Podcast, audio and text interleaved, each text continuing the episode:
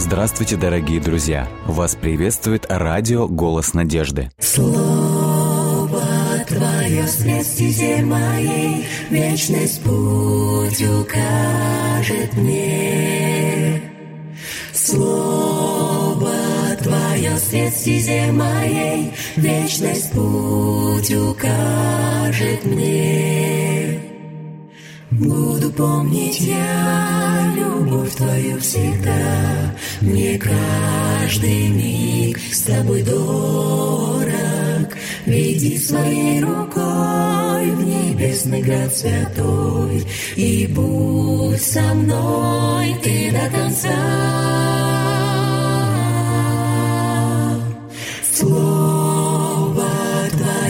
Свет стезе моей, Вечность путь укажет мне.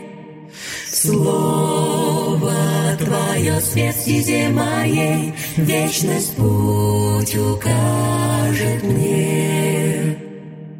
Если убоюсь, если я с пути собьюсь, Знаю я, Ты со мною, И в Твоих руках исчезает страх. Будь со мной Ты до конца, до конца.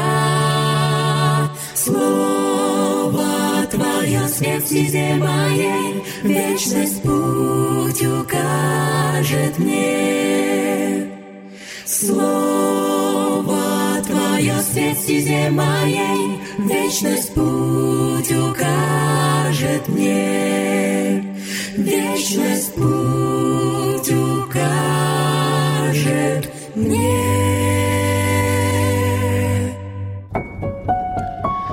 Дорогие друзья, мы продолжаем читать. Сегодня у нас 41 глава, как мы и говорили, книги «Псалтирь». Но перед этим хочу напомнить, что если у вас есть какие-то предложения, пожелания, а конкретно, может быть, у вас есть какие-то молитвенные просьбы, нужды, э, то вы можете присылать их во все группы «Радио Голос Надежды» в социальных сетях, а также на номер WhatsApp или Viber. Номер телефона плюс 7 915 688 7601 с пометкой «Программа «Добрый день». Ну что, мы переходим к прочтению 41 главы. Перед тем, как мы начнем читать текст, я хочу несколько слов сказать о том, что мы подошли к 41 главе или к 41 mm-hmm. псалму, вернее сказать. Mm-hmm. Да. И именно с этого псалма, 41 псалма, начинается второй раздел книги «Псалтырь». Вот mm-hmm. так мы незаметно Интересно. закончили с вами первый раздел первый книги раздел, «Псалтырь». Да. Вот. И здесь давайте вот кратко подметим, что собранные псалмы из разных источников, если первый раздел это были псалмы в основном псалмы Давида, mm-hmm. то здесь псалмы собраны из разных источников. Здесь есть псалмы сынов Кореевых, это были храмовые музыканты, Асаф, основатель другой храмовой группы. Э, конечно же, половина псалмов в этом разделе это псалмы Давида, а также есть псалмы Соломона и три анонимных псалма. Вот как бы такая вот соборная группа псалмов, которая начинает, или вернее, э, в которую входит, э, которая входит второй, второй раздел книги «Псалтырь». И еще один момент хочу подметить, что 41 и 42 псалом угу. исследователи они объединяют вместе, потому что эти псалмы практически об одном, поэтому исследователи объединяют эти два псалма. Mm, поэтому мы сегодня 41 и 42 псалом объединим и прочитаем их вместе, потому Хорошо. что здесь заложена основная идея. Как лань желает у потоков воды жажду свою утолить, так стремится душа моя быть с тобой, о Боже. Томлюсь я по Богу, по Богу живому, когда пойду, когда я влюсь пред Ним. Днем и ночью слезы мне пищей были, когда от зари до зари враги вопрошали меня, где же твой Бог? А я, когда изливаю душу свою, о том вспоминаю, как шел я с молящимися, как к Дому Божьему вел их – криками радостными, песнями хвалы, сопровождаемой в шествии праздничном. Что унываешь ты, душа моя? И зачем беспокоишься? Уповай на Бога, ведь я еще буду славить Его, Спасителя моего. Боже мой, душа моя в унынии, поэтому я о Тебе думаю. Стремнина зовет стремнину в реве Твоих водопадов, волны Твои, буруны надо мною прошли. Днем являет Господь любовь свою неизменную, а ночью я песни ему пою, молитву возношу Богу, жизнедателю моему. Скажу я Богу, скале моей, Почему ты забыл меня? Почему в печали я должен ходить? В смертельных страданиях я, когда враги мои надо мной насмехаются, когда от зари до зари вопрошают меня, где же твой Бог? Что унываешь ты, душа моя, и зачем беспокоишься? Уповай на Бога, я еще буду славить Его, Спасителя моего. И вот текст 42-го псалма. «Подтверди правоту мою, Боже, ведь ты, Бог мой, прибежище мое. Почему ж ты отверг меня? Почему в печали я должен ходить? Озари меня светом твоим и истинную своей, да руководят они мною и укажут мне путь на святую гору к месту пребывания твоего. Тогда приду я к жертвеннику Божию, приду к Богу радости моей и восторга моего. Буду играть на лире и петь хвалу Тебе, Боже мой. И вот заканчивается 42-й псалом угу. тем же припевом, потому что Который припев был... подразумевает постоянное опевание какой-то главной мысли. Угу. «Что унываешь ты, душа моя, и зачем беспокоишься? Уповая на Бога, ведь я еще буду славить Его, Спасителя моего и Бога моего». То есть мы видим вот эти вот припевы, угу. они, да, да. в общем-то, венчают и 41 и 42 псалом. Может быть, первая, скажем, часть была пелась в начале, а да, вот это пелось да, в конце, да, ну, к примеру, да, то есть слово. То есть в любом случае эти два псалма, они едины по теме, поэтому они объединены. Э, в один псалом. Э, давайте подметим такой момент. Мы очень много говорим об образах, которые использует псалмопевец в своих псалмах. Да, очень много. И вообще каждый псалом, он чем-то запоминается. То есть мы mm-hmm. говорили, что есть псалмы, которые у нас на слуху, известные псалмы. Чем запоминается данный псалом? Давайте более конкретный вопрос зададим. Каким образом запоминается этот псалом или по какому образу узнаем мы вот эти 41 и 42 псалмы? Что ты беспокоишься, душа моя, да? Э, есть, это вопрос, да. а образ, который рисуется... Как лань желает. Как лань желает по да. Поэтому давайте немножечко мы попробуем разобрать вот этот образ и посмотрим, что побудило представить вот этот образ лани, стремящейся к потокам воды. То есть какое состояние передает псалмопевец, угу. когда говорит «я подобен лани, которая стремится к потоку воды». То есть это образ, да. который передает определенное состояние воды. То есть что, скорее всего, переживает псалмопевец, что побудило его выражать свои эмоции вот в таких образах? Ну, тут или какая-то нужда, или же какая-то благодарность. Человек хочет поделиться вот этой новостью, и он хочет это сделать. Угу, То есть... Угу как вот животное. Давайте вот мы еще, воду. вот еще раз как бы вот к этому образу непосредственно. Лань, стремящаяся к потокам воды. То жажда. Есть, жажда. Вот это главная ключевая идея. Здесь рисуется образ безжизненной пустыни, палящий зной. Я как-то вспоминал, есть произведение Антуана Экзапери, французского писателя. Он был военным летчиком, и их самолет потерпел крушение, крушение. в пустыне Сахара. И вот он э, назвал свой рассказ в сердце пустыни. И вот он рассказывает, как они три дня или четыре, может, даже, может, более пяти дней находились вот в этом безбрежном океане пустыни, mm-hmm. когда он говорит, когда солнце, как, говорит, как молотом бьет по голове, и у тебя ни капли воды. Говорит, мы с фюзеляжа буквально вот эти капельки ночные собирали. Поэтому пустыня – это всегда образ вот такой выжженной местности, где человек не приспособен для жизни, где человек умирает от жажды. Да. И вот здесь мы знаем, что, конечно же, в этих местах обитают и животные. И вот когда вот в этой местности животное вот попадает в такую ситуацию, здесь вот рисуется вот этот образ. Безжизненная пустыня, палящее солнце, зной, иссохший ландшафт, нигде нет водоемов, источника воды. И вот это ошеломленное, умирающее жажда животное – Mm. Каково его состояние? Оно мечется, Хочет оно пить. ищет где-то mm. вот этот источник воды. И вот это сравнение, это э, вот эта идея нестерпимой жажды во время засухи, это образ смертельного кризиса, когда человек буквально задыхается, он умирает, потому что э, Экзюпери описывал, говорит, мы в буквальном смысле этого слова умирали от жажды. И говорит, я тогда, говорит, не подразумевал, что, говорит, мы привязаны пуповиной к колодцам земли. Это же образное сравнение. Да. Вот. И поэтому псалмопевец говорит в четвертом тексте, у меня бедственное положение, у меня смертельный кризис. Да. И обычно он всегда говорит, и вот здесь опять же вот эта идея в четвертом тексте, слезы мои были для меня хлебом моим. Угу. Единственная вода, которой он утолял свою жажду, это, это были, были слезы, которые ну, да. ручьем текли из его глаз, изнуряли его силы.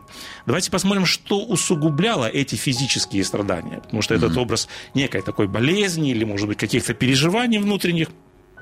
У псалмопевца вот этот смертельный кризис, но опять же, мы вчера говорили об этом. Псалмопевец был в смертельной болезни, если вы помните вчерашние наши размышления. Но к его болезням физиологическим или болям, или страданиям, что присоединялось, что усугубляло его страдания? Какие-то, ну, друзья его... Которые приходили да, и говорили, говорили, когда же он наконец-то умрет. Да. Вот эти проклятия, да. вот эти ненавистники. Та же идея здесь. То есть mm у него внутреннее, личное, его какое-то переживание, это может быть физиологическое или еще какое-то, mm ему и так от этого, он и так умирает, как умирающее в пустыне да. животное. А здесь, здесь написано, еще. к нему приближаются ближние. Посмотрите, как они относятся. Написано здесь в новом переводе «от зари до зари», в синодальном переводе написано «говорили мне всякий день», то есть mm это повторяется с утра до вечера, а также шесть дней в неделю, угу. и они говорят, где же твой Бог? То есть идея какова? У псалмопевца состояние бедствия, долгое время проблема не разрешается, люди видят на это, говорят, вот ты Богу молишься, вот ты на своего Бога уповаешь, ну и где же твой Бог? Как да. переживает псалмопевец вот эти насмешки, или вот это, это в буквальном смысле слова высмеивание mm-hmm. псалмопевца и его веру. Они говорят, может быть, Бог спит или занят, или там еще чем-то занят, или забыл занят. тебя. И вот посмотрите, как э, псалмопевец реагирует. Он живой человек, и он реагирует на эти выпады. И он в 11 тексте говорит, когда говорят мне всякий день, где твой Бог – он опять рисует образ. Он говорит, такая ситуация как бы поражала кости мои, когда ругаются надо мной враги мои. И говорит, я в смертельных страданиях, когда враги надо мной насмехаются его смертельные страдания усугубляются смертельными страданиями того, что он испытывает вот это вот поругание, вот эту ну, насмешку. Да, это, псих... mm-hmm. это уже мы говорим психологический элемент. Мы говорим, он часто говорит и о физической проблеме, и психологической. Еще один образ. В восьмом тексте, смотрите, что он говорит. «Бездна бездну призывает голосом водопадов твоих, все воды твои и волны прошли надо мною». Идея некой бури, некой стихии, угу. которая вновь и вновь на него, то есть псалмопевцу чудилось, будто небо и земля. То есть угу. бездна это всегда на, древнем, э, на Ближнем Востоке это символ неких демонических сил. Море всегда было символ некоторой силы, где проживают вот эти демонические угу. силы. Ему кажется, что будто небо и земля, объединив все усилия, обрушились на него. А здесь вот я добавлю немножко, да, здесь да, вот да. в новом переводе написано «стремнина вызывает, зовет стремнину». Я да. решил посмотреть, что да, слово, да, потому да, что да. мне не было незнакомо. Да. И э, значение слова такое, что ну, там есть два значения. Uh-huh. То есть э, крутой скалистый обрыв, uh-huh. то есть вот, наверное, uh-huh. вот как, uh-huh. наверное, бездна. Uh-huh. А есть вот еще одно значение. Место в реке с бурным потоком, вот. стремительным. То есть Которое такое заворачивает что... его и поглощает. Нет, всего. мне кажется, тут uh-huh. другой, наверное, момент, что э, как будто бури вот так вот каждый раз выстреливают uh-huh. тебе. Uh-huh. То есть с бурным, да. э, то есть бурные потоки. То есть вроде тут одно успокоилось, тут еще одно какое-то. То есть вот, давайте э... объединим эту идею, потому что следующая фраза «все воды твои прошли надо мною» отступает одна волна и накатывает другая да, волна. Да, да, то есть да, прошла да. одна беда, то есть, говорит, у меня физиологические проблемы, а тут еще приходят вот эти насмешники. Да, да. И он говорит, вот это все в буквальном смысле этого слова обрушивается на меня, вот этой своей мощи, вот этой стихии. И это в буквальном смысле этого слова, здесь мне понравилось, как один автор писал, несчастного Давида бросала в океане, как маленькая суденышко, застигнутая неистовой бурей. Вот такой образ, который обычно псалмопевец рисует. И вот посмотрите, э, псалмопевец теперь уже сам задается вопросом. У него уже у самого сомнения. Он говорит, скажу я Богу в 10 тексте. Почему ты забыл меня? Почему я должен ходить врагом угнетенный. Да. И вот здесь я хотел бы обсудить такую уже более актуальную для нас проблему. Проблема физиологических страданий, она бывает, она есть, uh-huh. но я хотел бы здесь акцент сделать на вот этой вот идее насмешки, на идее высмеиваний. Э, насмехающиеся люди были издревле. Это проблема актуальна сегодня. Какие аспекты поднимают на смех сегодня современные насмешники по отношению к верующим людям? Ну, типа, вы еще верите в это? Да, давайте вот первый момент, который мне вспомнилось сразу в первом послании к Коринфянам. Посмотрите, что говорил однажды апостол Павел. «Ибо слово о кресте для погибающих юродство». Это древнее ну, да. устаревшее слово. Или в новом переводе, скажем так, весь о кресте ведь это просто нелепость или предмет да. насмешки. Я вспоминаю конкретную ситуацию здесь в нашем поселке, в котором мы живем, я часто прохожу по улице в частном секторе, и я разговорился с одним пожилым человеком, который всегда вот где-то на скамеечке э, сидит, и начал ему рассказывать о том, что есть Господь, есть жизнь вечная, он предлагает надежду, он предлагает будущность. И вот дедушка в буквальном смысле, он такой типичный представитель советской эпохи, и он в буквальном смысле дела смеется, говорит, говорит, вот у нас там есть за бугром город мертвых. Он говорит, скажите, пожалуйста, а кто оттуда возбежал? То есть такого факта не было, чтобы люди оттуда возвращались. Вот они говорят, ну о чем вы вот рассказываете, что будет какое-то воскресенье из мертвых. И поэтому апостол пишет, говорит, слово о кресте для погибающих – это да, родство, это предмет насмешки. Еще другая ситуация. Вы помните, о том, что уже апостол Петр говорит, прежде всего знаете, что в последние дни явятся наглые ругатели или другое слово, насмешники, говорящие, где обетование пришествия, вы с тех пор, как стали умирать отцы, от начала творения все остается так же. Мир крутит свое колесо, и тем более мы, которые делаем акцент на том, что скоро придет Христос, mm-hmm. потому что в нашем названии заложена эта идея. Они говорят, вы ждете уже 120 лет Христа, и mm-hmm. каждый день говорите о том, что Он скоро придет. Да, да, да. И они в буквальном смысле этого слова смеются, говорят, ну и где же ваш Бог? Тот mm-hmm. же вопрос, который задают псалмопевцу. Та же идея, она звучит и по отношению к так называемым проклятым вопросам бытия. То есть я как-то слушал интервью Познера, известного телеведущего, mm-hmm. который говорит, э, ему задали тот же вопрос, который он обычно задает в своих интервью, чтобы вы сказали Богу, если бы встретились перед Ним. Mm-hmm. Он говорит, я вам честно скажу, если бы я встретился перед Богом, я бы сказал, если ты восседаешь в центре Вселенной, где был ты, Когда где такое? ваш Бог, где тысячи и тысячи людей, погибали в различных стихиях и в различных каких-то страданиях. Каких-то... Поэтому вот если объединить все эти моменты, каким образом относятся к вере в Бога и к Богу, которому мы веруем? Сегодня нам задают те же вопросы. Где твой Бог? И как псалмопевец реагирует на все эти насмешки? Он говорит, я был в смертельных страданиях, это усугубляло еще, и это причиняло мне большую боль. И вот здесь давайте мы подойдем уже к тому, как псалмопевец решает эту проблему. И я здесь хотел бы подметить, что псалмопевец, собственно говоря, не дает ключевой ответ на вот эти все проклятые вопросы бытия, mm-hmm. почему Господь медлит, почему Господь не приводит. Главную проблему Бога, э, псалмопевец говорит, что зачастую проблема, и как правило проблема, не в Боге, Угу. Проблема бож, может быть в нас, в том, что нас да. разделяет что-то с Богом. Бог, э, псалмопевец говорит, не причастен злу. И вот он подмечает здесь другую ситуацию, другую проблему. Главная идея данного псалма заключается вот в следующем вопросе. Псалмопевец задается вопросом. Что унываешь ты, душа моя, и что смущаешься? То есть главный вопрос этого псалма да. – душа, от чего тебе плохо? Псалмопевец пытается вот быть вот этим вот искателем души, как однажды называли, в общем-то, Достоевского. Он рыскал вот в этих потемках души, и он пытается покопаться в душе и ответить на вопрос, почему обычно людям бывает плохо? То есть псалмопевец перечисляет, говорит, вот у меня и беды и физиологические, и психологические, и всякие разные. И он задается вопрос, почему душе обычно бывает плохо? Странно вообще, на самом деле. Нет, ну, я задаю, плохо. может быть, вопрос, или псалмопевец, может быть, задает странный вопрос, потому что обычно вопрос риторический. Мне плохо, потому что у меня проблема. Вот такая, такая-то и такая-то. Ну, да, и да. у нас бесконечный список. Почему псалмопевец задается этим вопросом? Он говорит, друзья, он говорит, э, проблемы того, что нам плохо в душе, не от того, что у нас проблемы. И здесь я хотел бы вспомнить конкретные примеры. Есть множество предме- примеров, когда человек был в крайне стесненных обстоятельствах, когда у человека, оказалось, была невыносимая, неразрешимая проблема. У человека был мир, покой, и более того, бывают случаи, когда в таких моментах у человека бывает радость. Давайте вспомним конкретный пример. Апостол Павел, которого мы да. уже сегодня вспоминали, в находится в страшном месте, в Мамертинской тюрьме, в сырой, гнилой тюремной камере. Да. Вот посмотрите, какие слова он пишет, находясь в этом ужасном месте. Я и о том, это послание к филиппийцам, как mm-hmm. говорят исследователи, эти тексты были написаны из Мамертинской тюрьмы. Посмотрите, что он говорит. Я и тому буду радоваться. Он говорит, я нахожусь в этом ужасном месте, говорит, а я и тому буду радоваться. То есть он выражает, он же не просто пишет для того, чтобы вот что-то сказать такое. Ну да, не ради класса. Дальше он говорит, радуйтесь все до Господа, он призывает других, и еще говорю, радуйтесь. А я весьма возрадовался, говорит э, апостол Павел, находясь в темной сырой темнице. Вот здесь надо сказать, что зачастую наша радость, она всегда связывается с внешними обстоятельствами. Mm-hmm. У нас нет здоровья, у нас нет средств, у нас нет какого-то хорошего отношения к нам. И поэтому нам всегда чего-то не хватает и будет не хватать. От этого надо, наша радость какая обычно?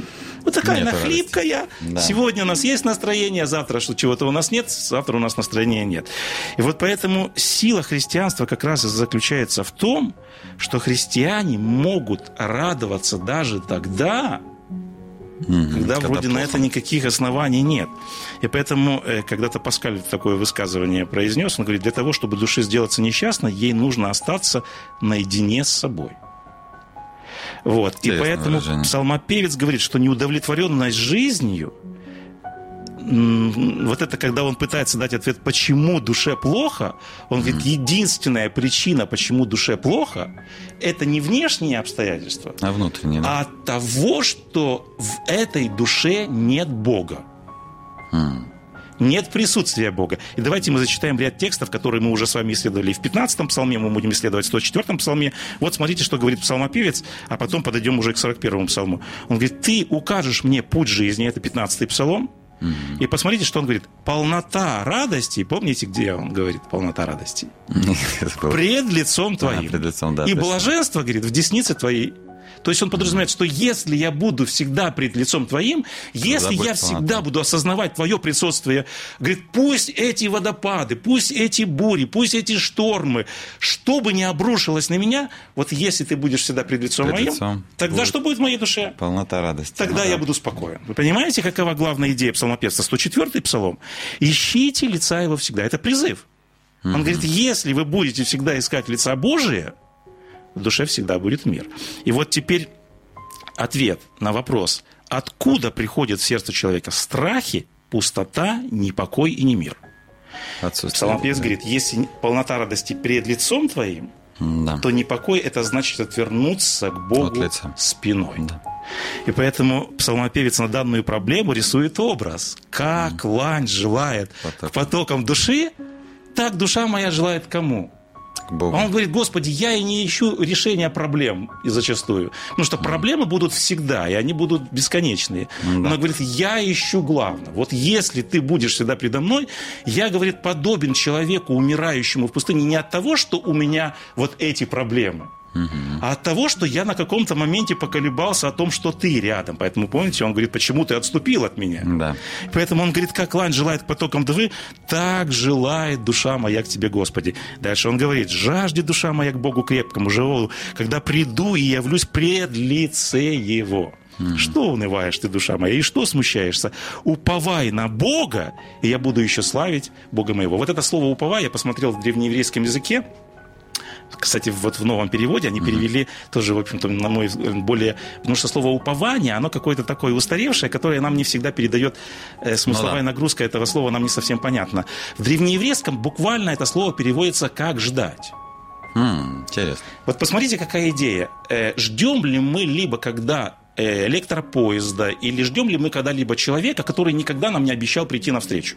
Хм, не ждем. Обычно мы ждем чего и когда. Когда нам обещают. Когда мы точно знали, что нам кто-то что-то да. обещал, или когда я знаю, что в расписании есть вот такое прибытие. Да, Понимаете? Тогда ждем. Да. Вот в чем идея упования. То есть псалмопевец говорит, я не надеюсь на что-то такое эфемерное, чего мне кто-то не... Он говорит, я просто... Да, видите, основная проблема какая? Долгое время Господь вроде как бы не приходит к нему.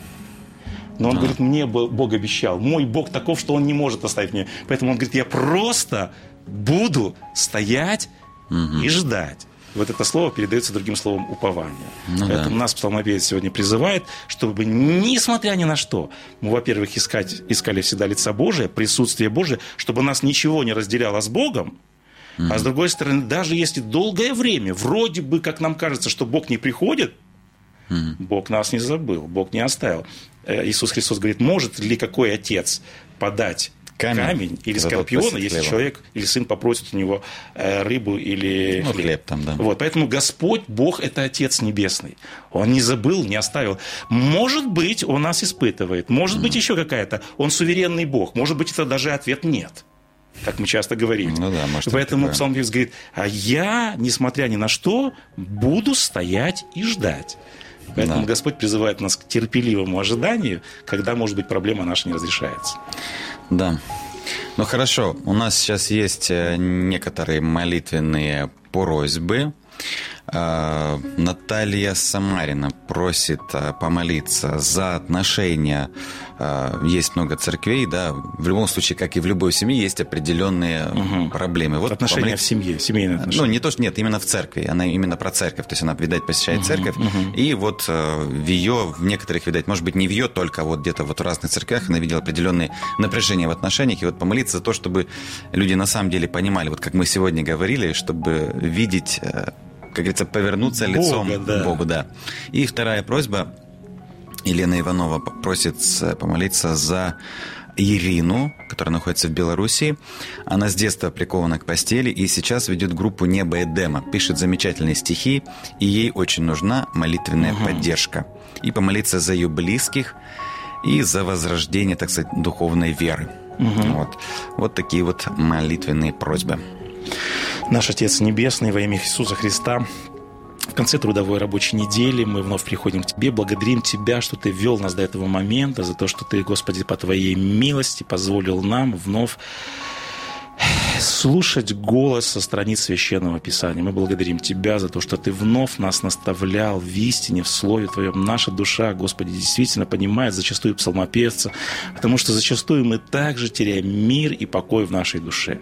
Господи, просим Тебя, помоги нам всегда искать прежде всего Царствие Божие, праведности Твоей.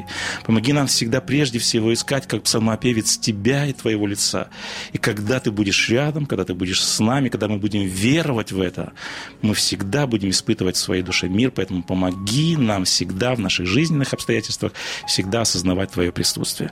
Наша сегодня молитвенная просьба Натальи, она просит о том, чтобы ты уладил, устроил отношения в церкви. Мы не знаем конкретные обстоятельства, но мы просим тебя по своей великой воле, устрой и усмотри все в этом церковном сообществе. Мы сегодня просим также э, Елене, которая просит за Ирину, она прикована к постели, и мы видим, что эта женщина особым образом нуждается в твоей помощи и в твоей поддержке.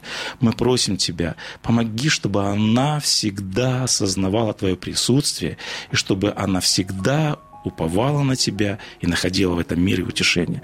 Она также просит о своих близких, она также просит о возрождении и преобразовании. Мы все в этом нуждаемся, и поэтому просим тебя, помоги этим дорогим душам, которые взывают к тебе, которые обращаются к тебе, ибо просим тебя во имя Христа Иисуса, Господа нашего. Аминь. Аминь.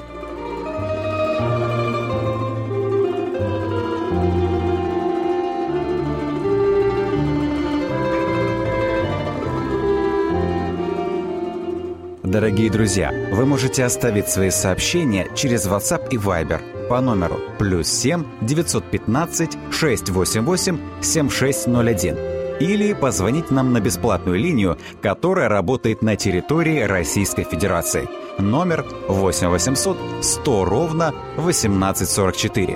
8 800 100 ровно 1844.